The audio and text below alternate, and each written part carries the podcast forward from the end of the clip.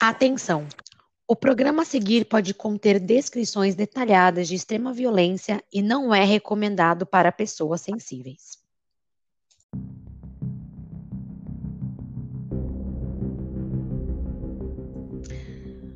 Oi, pessoal, eu sou a Mai. E eu sou a Nath. Bem-vindos ao Clube do Terror.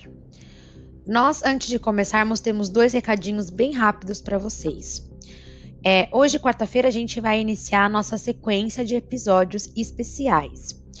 Para esse primeiro momento, para a gente testar, para ver como é que isso vai funcionar, nós vamos trazer um total de seis programas e em cada um deles vamos discutir um episódio da série documental Unsolved Mysteries, ou em português, Mistério Sem Solução, que está lá disponível na Netflix. Você não faz ideia do que eu tô falando? Não tem problema. Fica aqui com a gente que nós vamos resumir cada um dos episódios e compartilhar nossas opiniões com vocês. E claro que a gente também quer ouvir o que vocês têm para dizer, então mandem lá pra gente no nosso Instagram as suas teorias. Nós somos o arroba clubedoterror.pod de podcast. Por último, nós temos uma pergunta para vocês. Você já quis participar de algum podcast? Se sua resposta foi sim, então essa é a sua chance. A partir de setembro, na nossa segunda temporada, vamos estrear o quadro O Clube Convida. E você pode ser um dos nossos convidados. Muito legal, né? O que você precisa fazer para participar é o seguinte: manda pra gente um e-mail no clubedoterror.pod@gmail.com com seu nome completo e qual caso tanto de true, true crime ou mal assombrado você gostaria de discutir em um dos episódios aqui no clube. E, no, e nós vamos retornar para você com informações de como isso vai funcionar, beleza? É importante que vocês não esqueçam de colocar no título o nome do quadro, que é o Clube Convida. No nosso Instagram nós vamos deixar mais detalhes ao longo aí dos dias para vocês não perderem nada, beleza? E agora bora pro episódio acabado de se casar. Ele não mostrava indícios de que estava infeliz. E quando alguém comete suicídio, há muitos indicativos. Não havia nenhum na vida do meu irmão. Aquilo foi desolador. Eles não conheceram Ray, não conheceram o meu irmão. Eles não nos ouviam. Nós dizíamos que ele não sofria de depressão. Ele não tomava medicamentos psicotrópicos, nenhuma droga. O toxicológico confirmou isso. Não havia indícios que pudessem supor que fosse suicídio.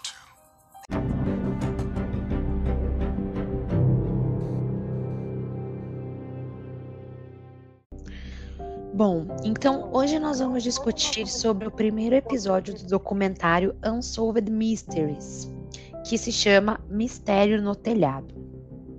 Bom, para você que não assistiu a série ainda, o episódio começa mostrando uma gravação do casamento de Ray Rivera e a Alison, na beira da praia em Porto Rico, em uma cidade chamada Isabela. Alison, o irmão e a mãe de Ray aparecem comentando lá no documentário como aquele momento foi de muita alegria para todo mundo. O começo da série vai resumir quem era o Ray, um cara divertido e adorado pelos amigos e familiares. O pai dele era das Forças Armadas, o que fazia com que eles se mudassem muito. E com isso a família acabou se unindo muito mais para poder enfrentar todas as mudanças que eles tiveram que fazer aí ao longo da vida. O Ray queria trabalhar com filmes ele e a Alison moravam no sul da Califórnia, mas os roteiros não estavam trazendo dinheiro. Por conta disso, Ray contatou um amigo do colégio chamado Porter Stansberry, que morava em Baltimore. Os dois jogavam polo aquático juntos na época do colégio, então eles permaneceram muito amigos. E esse cara ele é muito importante para essa história, então guardem bem o nome dele. O Porter tinha uma empresa de finanças, a Stansberry Associates, que escrevia boletins financeiros. E o Porter sempre quis o Ray na equipe, mesmo o Ray não sabendo nada sobre o mundo das finanças. Como o lance de escritor não estava trazendo dinheiro, como a gente falou, né? O Ray aceitou o emprego e ele e a Alison se mudaram para Baltimore em 2004. Em 16 de maio de 2006, então aí quase dois anos depois que eles se mudaram, a Alison tinha uma viagem de negócios. Tudo parecia muito normal. O Ray levantou junto com ela, preparou o café da manhã e ajudou ela a carregar o carro. O turno da Alison acabou naquele dia por volta de seis, seis e meia da tarde. Ela se hospedou em um hotel e depois que ela já estava lá de boa, ela ligou para o Ray, mas aí ele não atendeu. Mais tarde, como ele não retornou, a Alison ligou para Cláudia, uma colega dela que estava hospedada na casa deles. A Cláudia disse que por volta de umas seis e meia da tarde, alguém ligou para o Ray e ele saiu correndo da casa. E aí a Cláudia, falando com a Alison no telefone, saiu andando pela casa e disse que todas as luzes estavam acesas, mas ele não estava lá. Bom, no dia seguinte, a Cláudia ligou para Alison, tipo umas 5 e meia da manhã, para avisar que o Ray ainda não tinha voltado. Daí a Alison já achou aquilo tudo muito esquisito. Então ela se preparou para voltar para casa e no caminho ela ligou para todo mundo que ela conhecia para saber se alguém tinha alguma notícia sobre o Ray, mas ninguém sabia de nada. A Alison chegou na casa dela e o carro do Ray não estava lá. Quando ela entrou, ela notou uma lata de refrigerante aberta, um saco de batatas também, tipo, já meio comido assim, e o retentor ortodôntico do marido. As luzes da casa e do escritório estavam acesas, o que confirma que ele deve ter mesmo saído às pressas.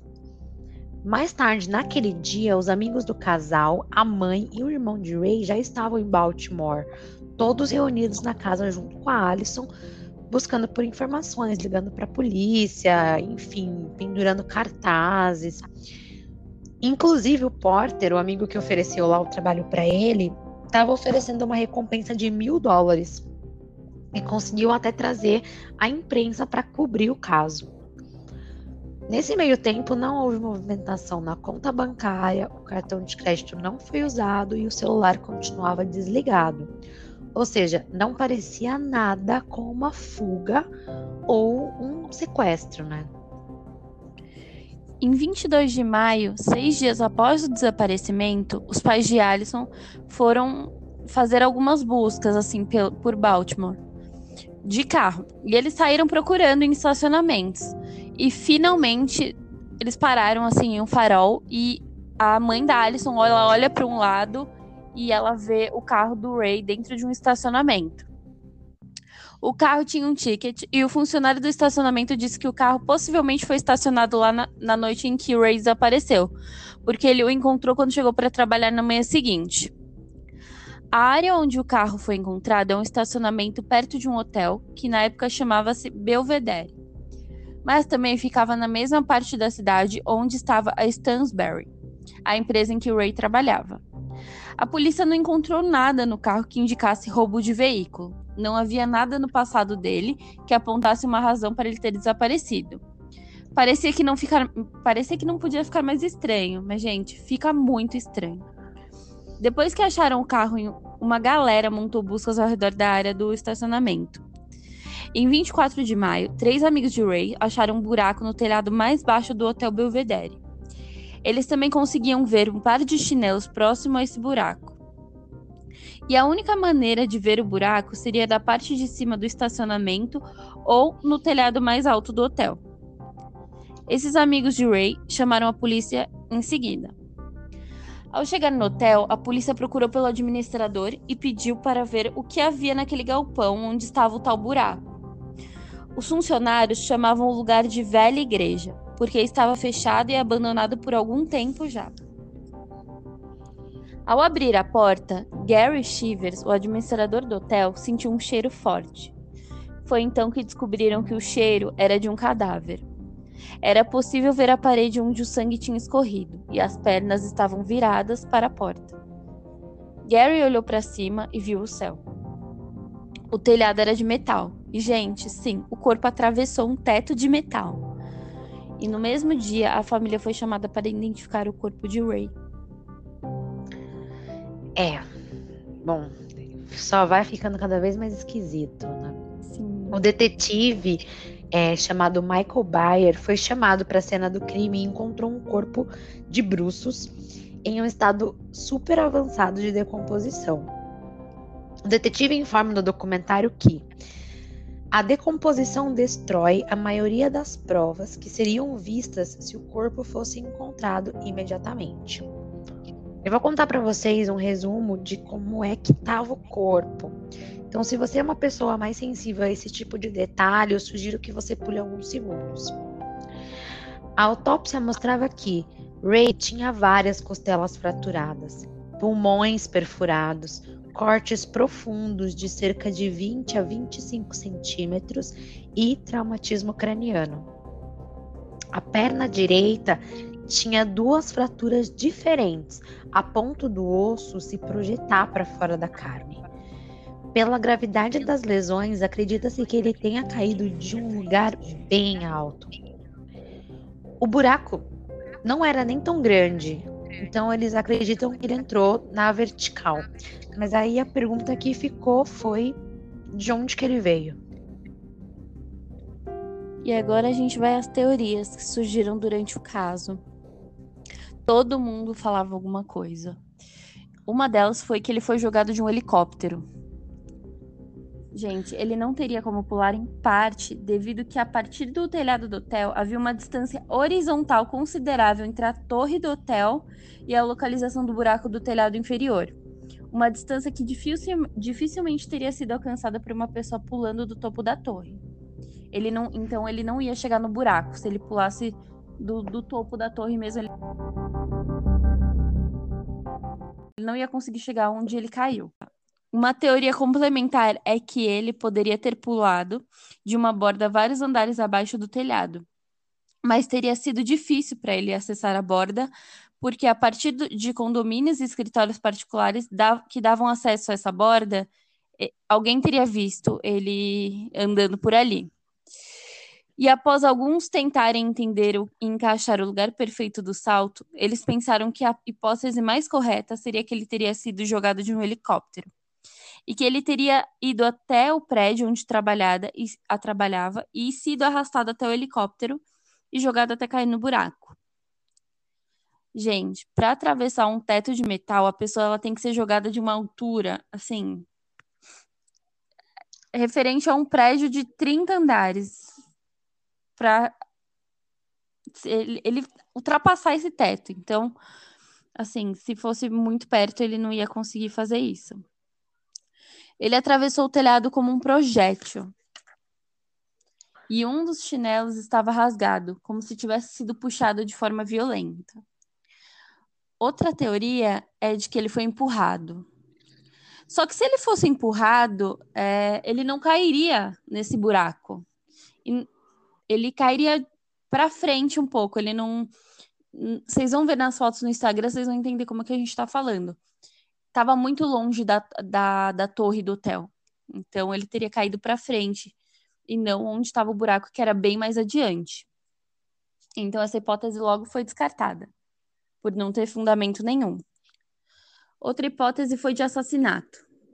Duas semanas antes de morrer, Alison conta que Ray parecia preocupado. No dia 15 de maio, um dia antes de Ray desaparecer, o alarme da, de segurança da casa soou. Era cerca de uma da manhã. Alison desceu as escadas e encontrou ele correndo com um taco de beisebol. E ela disse que ele parecia extremamente assustado. A polícia foi chamada, mas não encontraram nada. E a mesma coisa aconteceu na madrugada seguinte. Uma das janelas foi forçada, o que indica que alguém estava tentando realmente entrar na casa. Como não conseguiram entrar na casa, arrumaram um jeito de tirar ele de lá para matar. A viúva de Ray oferece um motivo. Acho que ele virou uma pedra e não deveria ter virado, mas sei que ele não se matou. Outra hipótese que foi é, que a polícia chegou assim essa hipótese que é de suicídio. E ela se apoia em uma teoria do suicídio, mas não havia sido encontrado nenhum histórico de problemas de saúde mental ou qualquer indicação de que ele estivesse deprimido ou perturbado antes de sua morte. Um policial que cuidava do, carro, do caso disse o seguinte: há circunstâncias e as evidências concretas de que realmente apontamos que isso é um suicídio. Conforme falamos antes, a última pessoa a ver ele vivo era uma hóspede em sua casa. A mulher disse que ao policial que ele saiu correndo às pressas, como se estivesse atrasado para um compromisso. E aí que eu pergunto para vocês: quem sai correndo para se matar? E a única prova que levaram eles a pensarem nisso foi no buraco perto do hotel. Mas não fazia sentido. Se ele fosse realmente se jogar do prédio, ele teria que correr muito para chegar naquela parte onde estava o buraco. E é aquilo, né? Eu nunca vi tanto esforço para se matar. E um detalhe importante: as câmeras do hotel elas estavam desligadas naquele dia. E o Belvedere é, possui um extenso sistema de câmeras de segurança, mas um problema técnico impediu a polícia de recuperar os dados das câmeras nos dias em questão. O que as câmeras tivessem visto, como e quando ele entrou no prédio, e se ele estava ou não sozinho, permanecem sem as perguntas sem resposta. Ele tinha, gente, ele tinha acabado de se casar, amiga. Ele queria ser pai. Como alguém que quer se matar faz planeja um futuro, sabe? E outro Sim. detalhe É, que a a esposa gente dele avisou que fala. ficar estranho, né? E realmente. É, e, o- e outro detalhe que a esposa dele fala, ele tinha muito medo de altura. Muito medo de altura. E após mais um, só mais um comentário. O óculos e o celular dele foram encontrados intactos. Não é estranho isso? Como alguém que cai de uma altura daquela tem os pertences intactos? O policial do caso disse que parecia ser encenado. A Alison não aceitava de jeito nenhum essa hipótese de suicídio. Ela foi procurar a médica legista, que afirmou que afirmou para ela que a fratura da tíbia não era consistente com a queda. Então ela declarou que a, a queda era, é, era inconsistente, causa indeterminada. Significa que não existe provas suficientes para determinar se a pessoa cometeu suicídio ou se foi vítima de um crime, e por isso o caso não pôde ser encerrado. Era tipo, ah, um cara se matou e atravessou um telhado. E eu era a viúva inconformada que não queria acreditar que o marido tinha se suicidado.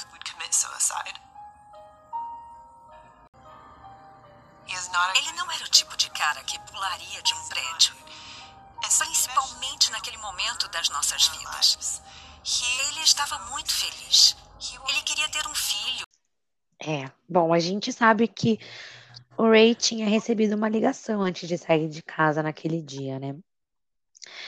É, durante a investigação, eles descobriram que essa tal dessa ligação vinha da Stansberry e Associates, a empresa onde Ray trabalhava. Mas não havia como saber quem é que fez a tal da ligação, porque ela veio de uma central telefônica e eles não conseguiram rastrear o ramal. Só que o mais estranho disso é que o amigo do Ray, o Porter, e a empresa contrataram advogados para executar a ordem de mordaça horas após o corpo ter sido descoberto. Nath, antes de eu continuar, explica pra gente como é que funciona essa ordem de mordaça. A ordem da, da mordaça ela é aplicada por um tribunal ou pelo governo. Essa lei ela se altera conforme o país. O objetivo dela é restringir que uma informação ou comentário sejam repassados para terceiros não autorizados, como repórteres. Pode ser usado ordens de mordaça, por exemplo, para manter legítimos segredos comerciais de uma empresa, para proteger a integridade da polícia ou para proteger a privacidade de vítimas ou menores. Essa ordem pode, pode ser usada como uma ferramenta útil para quem quer intimidar as testemunhas e impedir a divulgação de informações, usando o sistema legal, em vez de outros métodos de intimidação. Aqui no Brasil seria uma ordem de censura. Mas lá significa isso. Então, tipo, você quer intimidar alguém, mas você usa a justiça a seu favor. Bizarro. Bom, eu falei para vocês que o Porter era uma peça importante nessa história, né? Então, um dos trabalhos do Ray na Stansberry, segundo a própria Alison, era limpar o nome do amigo dele, o Porter. É, antes da morte do Ray, a empresa havia publicado um boletim aconselhando a compra de ações de uma empresa russa que estava prestes a descobrir urano ou alguma coisa assim do tipo. Mas parece que a dica não deu certo e os, os investidores reclamaram, tipo, muito, eles ficaram putos.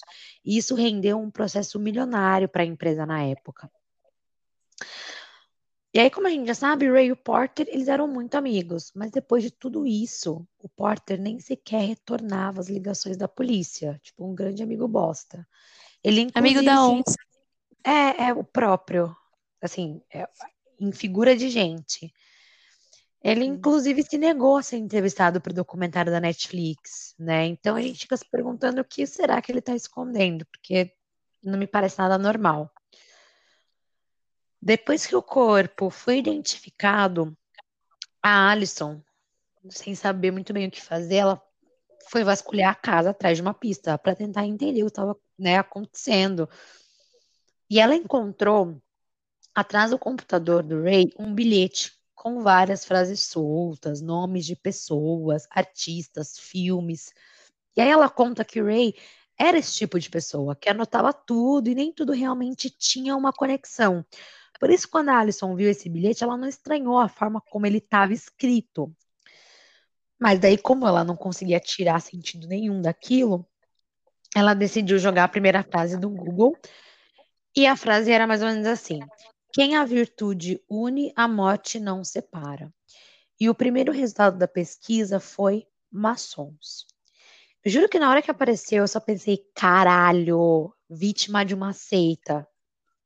Sim. Só que a Alison afirmou no documentário que Ray tinha muita curiosidade sobre sociedades secretas, maçons e tudo mais. Mas ela acredita que talvez ele só quisesse escrever um roteiro sobre o assunto. Mas será, minha gente, que ele esconder, tipo, num bilhetinho pequenininho que ele dobrou em vários pedacinhos e colou atrás do computador? Será só um roteiro inocente? Eu não sei. A Alison entregou o bilhete para a polícia e o FBI determinou que não havia uma relação com o bilhete e uma possível carta de suicídio. E foi isso, ninguém deu a mínima pro, pro tal do bilhete lá e ficou por isso mesmo, né? Até porque parecia coisa de gente doida. Meu Deus do céu. Gente, eu tenho amiga, assim, quando a gente falou que a gente ia falar sobre esse, esse tema, é, quando a gente decidiu fazer sobre, falar sobre esse esse episódio, minha, assim, eu não dormi pensando em teorias. Eu cheguei a uma, a uma conclusão, assim, eu não sei se está certa. Eu até peço para que se alguém tem uma teoria diferente, apresente para a gente lá pelo Instagram.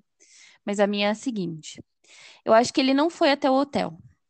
Eu acho que ele recebeu uma ligação do seu melhor amigo, Porter, que dizia o seguinte: Eles me pegaram, venham me buscar, venham me ajudar. Desculpa.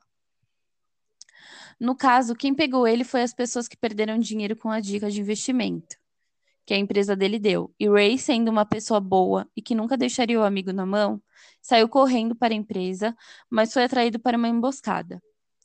E eu também acho que ele, além dessas pessoas que perderam dinheiro, ele encontrou e mexeu em algo que ele não sabia o que era. E isso provocou a ira de muita gente importante.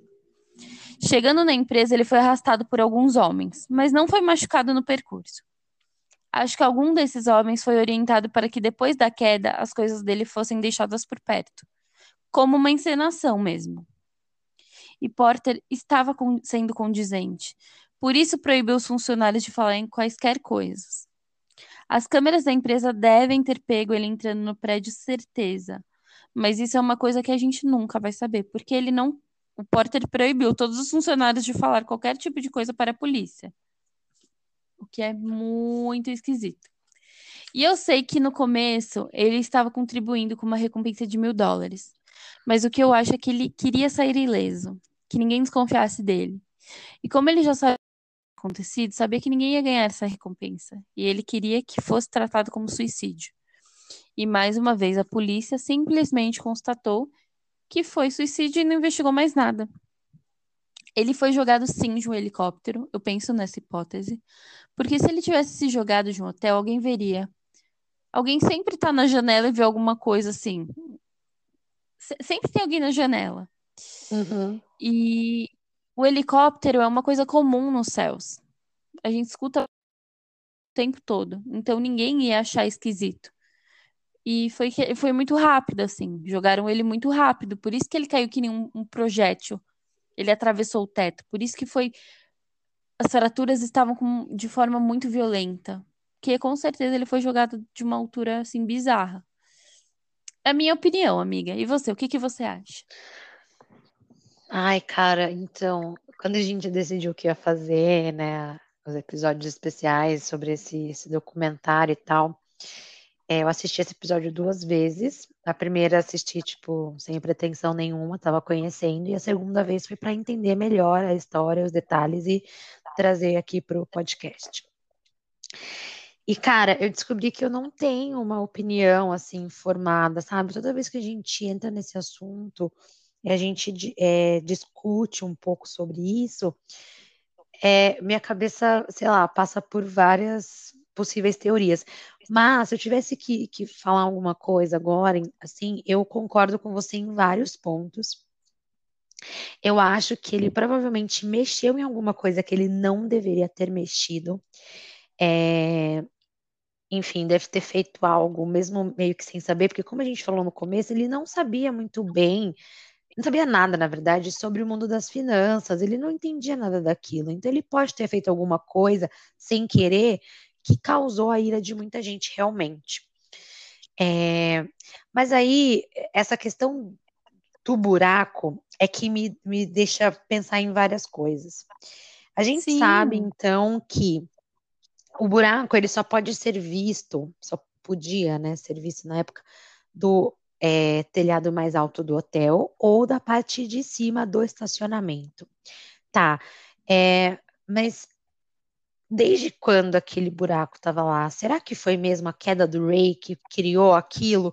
Ou será que ele só foi desovado ali dentro? Sei lá, eu acho que se eu tivesse que montar uma teoria, a minha teoria seria de que ele deve ter apanhado muito, deve ter acontecido alguma coisa muito horrível com ele, que parecesse mesmo como uma queda, assim. Até porque, mesmo assim, a médica ainda falou que os ferimentos, né, alguns dos ferimentos não eram compatíveis com uma queda. Então, não sei, talvez vamos. Na minha teoria seria mais ou menos isso, então. Então, ele apanhou muito feio. É, enfim, aconteceu lá essa tragédia. E, e aí, sei lá, alguém sabia, enfim, desse buraco, porque tinha estacionamento ali perto, né? Talvez deixou o carro ali, viu e falou: Meu, vamos desovar esse cara aqui mesmo e fingir que ele caiu de algum lugar, e talvez por isso que as coisas dele ainda estavam, tipo, intactas ali perto do buraco, porque ele não caiu realmente de uma altura tão alta. Não sei. Mas... Acho Não, pode continuar. Eu só, só queria falar uma coisa, mas eu falo depois que você. É, não, eu acho que seria mais ou menos isso, a, minha teoria, assim. Claro que eu enfim, eu não foi, não foi uma teoria trabalhada, que eu acabei de pensar nisso, mas eu também penso nessa, nessa hipótese, sabe, de que talvez ele não tenha atravessado aquele telhado, sabe? Talvez ele estivesse encenado mesmo para que parecesse com um suicídio, para que parecesse com uma queda, e aí ninguém nunca vai saber. E talvez por isso que ninguém viu, ninguém no hotel viu, ninguém sabe, ninguém sabe de nada. É, eu acho que é, é isso a minha teoria. Nossa, mas eu acho que eles foram meio burros, assim, porque ao mesmo tempo que deixou todo mundo com a pulga atrás da orelha, a orelha de onde ele caiu, porque não encaixa. A queda não uhum. encaixa dos lugares. Então, ao mesmo tempo que eles falaram, pô, vamos fazer isso aqui que ninguém vai desconfiar, eles não tiveram noção de, de nossa, calma, se a gente ensinar que ele caiu aqui, beleza, vão achar que ele caiu do hotel, mas, gente, é impossível ter caído daquele hotel. Impossível, é. ele não teria caído ali. Ele teria caído naquele espacinho do meio ali. É, então, eu acho que. E aí também, assim, essa questão do, do homicídio também casa muito com essa. É, acho que essa teoria que mais casa, justamente por conta da tentativa de invasão da casa, que né, teve duas vezes. A, Alison, no documentário, ela comenta que o Ray estava meio preocupado uns dias antes é, de tudo isso acontecer, só que ela não deu muita importância, até porque, meu, né, nós somos adultos, trabalhamos e ficamos estressados às vezes, então ela achou que aquela preocupação dele fosse uma coisa normal, porque poderia realmente ser, mas depois que tudo isso aconteceu, ela ficou se perguntando, será que era uma simples preocupação, ou ele sabia que ele tinha mexido com algo que ele não deveria ter mexido? E eu acho é. que é isso. eu não é, sei. Então. Na minha cabeça fica Gente, explodindo essas, essas coisas. Tá explodindo, tá entrando em parafuso. A gente pede que se você pensou em uma teoria completamente diferente das que a gente mostrou aqui, manda lá no Instagram pra gente saber também. Por favor. a gente quer saber. Eu preciso dormir. a gente quer uma luz no fim do túnel, né? Porque o belo amigo dele não dá uma palavra sobre isso. Então, provavelmente só ele sabe o que aconteceu de fato. Provavelmente. Porque quem deve, gente, não teme, né? É, eu também confio não muito deve, não teme. Quem deve, não teme. Sabendo dos ditados populares. Tô sabendo legal. Mas eu te entendi, Mas é amiga, isso, e gente. super concordo com você. Mas é isso, gente. Apresentem suas teorias lá pra gente no Instagram. E a gente tem uma indicação de livro com base nessa, nessa, nesse primeiro episódio especial. Se chama Uma Morte Inexplicável: A Verdadeira História de um, de um Corpo no Belvedere, da Mikita Brotman. Esse livro, ele só vai estar disponível na Amazon a partir do dia 8 de agosto, mas somente a versão em inglês. Qual é a opinião de vocês sobre esse caso? Conta pra gente lá pelo nosso Instagram e até o próximo episódio.